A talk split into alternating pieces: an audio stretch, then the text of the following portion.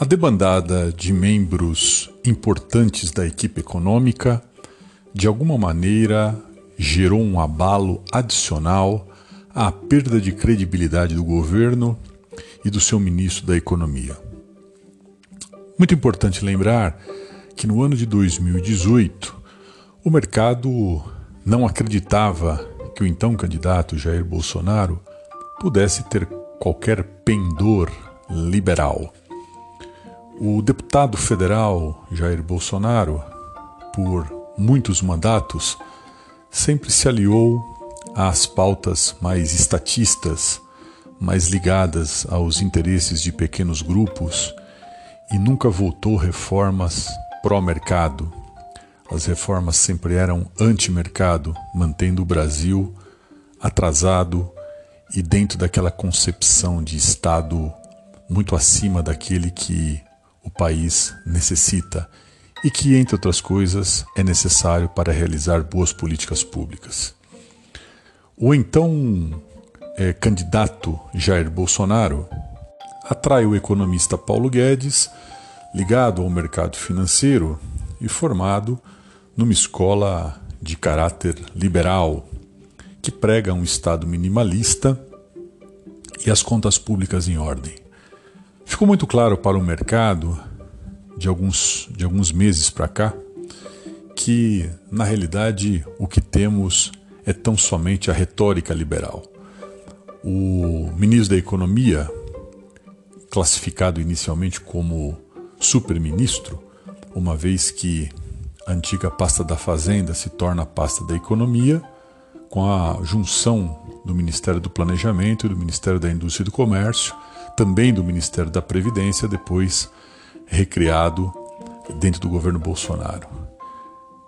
Essa trajetória liberal claramente ficou evidenciada que não passava de retórica. O ministro teve várias derrotas para a área política do governo e a derrota mais fragorosa ocorreu nessa semana, quando, por conta da criação do Auxílio Brasil, um programa que carece de maior fundamento para que possa substituir esse sim um programa assistencial muito bem estruturado e reconhecido internacionalmente, o Bolsa Família, para que o Auxílio Brasil seja criado, o governo ameaça furar o teto de gastos. O que é furar o teto de gastos? No início do governo Temer se aprovou no Congresso Nacional uma proposta de emenda constitucional que diz que as despesas do ano corrente só podem aumentar exatamente na base da inflação do ano anterior. Portanto, qualquer aumento acima disso, portanto, qualquer aumento real, é, constituem né, é, crime e o presidente da República poderia estar sujeito a um processo de impeachment. E o presidente da República se elegeu, assim como seu ministro da Economia, jurando que jamais comprometeriam o ajuste fiscal e jamais furariam o teto. E é exatamente o inverso que aconteceu nessa semana.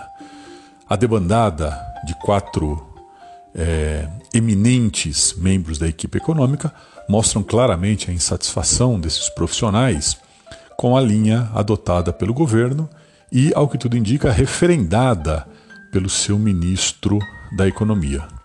A bolsa e o dólar reagiram muito rapidamente.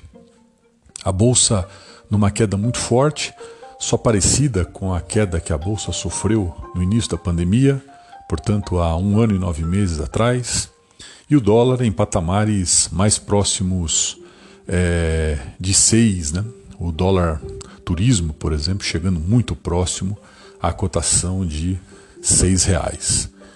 O que fica claro é que a agenda liberal definitivamente foi sepultada por conta dos interesses eleitorais de curto prazo do presidente da República, que vai tentar minimamente alavancar a sua popularidade junto à população mais carente, mais necessitada do país. Certamente isso vai ter um impacto muito forte, não só nos humores do mercado, mas principalmente na inflação e no risco país, que devem se deteriorar muito fortemente nos próximos meses, o que vai jogar para o próximo governo seja na reeleição do atual presidente ou mesmo na sua substituição por algum outro candidato, desafios adicionais para tentar, primeiro, colocar as contas em ordem e, segundo, retomar tração que se perdeu na nossa economia nos últimos cinco anos.